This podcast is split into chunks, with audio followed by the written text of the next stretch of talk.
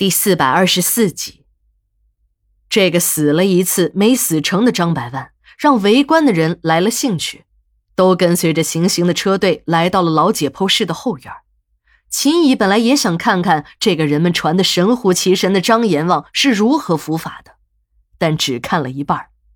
当他看到张百万又活着从死刑执行车上走下来时，秦乙有心脏病。一见这个场景，那颗本来就已经很脆弱的心脏立刻狂跳起来。幸好随身带着救心丸，在刘姐的帮助下，连续吞下去几粒，才算稳定住了病情。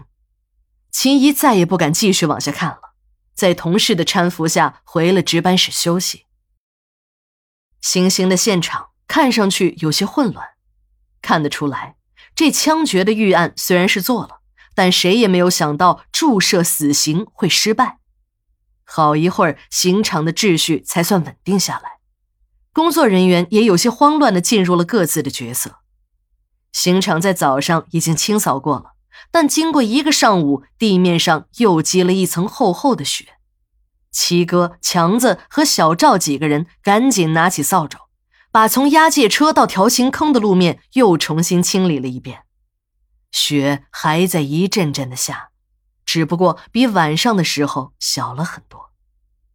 张百万再次从押解车上被两个武警架了下来，这次张百万情绪波动很大，声嘶力竭的嚎叫着，像一头发了疯的野兽：“来呀，给老子来点痛快的，别这样一点点折磨老子！你们不是告诉老子没有痛苦吗？啊！”你妈的，一会儿打针，一会儿枪毙，老子不被你们打死，也得被你们折磨死。你们不如直接给老子一瓶耗子药，让我痛痛快快的死了算了。张百万的声音很大，我们离得不是很近，但也听得很清楚。看得出来，这个刚才还恐惧无比的家伙，现在已经变得无所畏惧。也许人恐惧到了一定的程度，也就不知道什么是害怕了。没有人理会张百万的喊叫，每一个人都很烦，都希望这二次死刑能顺利一点，不要像上次注射死刑一样。两个武警架着骂骂咧咧的张百万向前走，当行刑手的枪口一下子顶住了他的后脑时，张百万终于住了嘴。我们远远的看着，看不太清楚。只看见了在枪响之前，那个行刑手好像在张嘴说话，但说些什么，由于声音小，距离远，一句也没有听清楚。后来听一个老警说，那个行刑手只说了一句话：“你如果再不配合一点，打烂了舌头，下辈子就再没有机会说话了。”原定张百万是采用注射死刑的。在行刑前，办案人员对他交代的也只是注射死刑时的注意事项。直到注射死刑执行失败，押解车上的法警才对张百万做了一番枪决死刑的扫盲工作。枪声响过后，两个法医迅速地冲了上去，检查了一下张百万的尸体。至于检查步骤，我不用看就知道，还是那个老套路。法医拿着根小铁棍似的工具，伸进弹孔里，一阵搅动。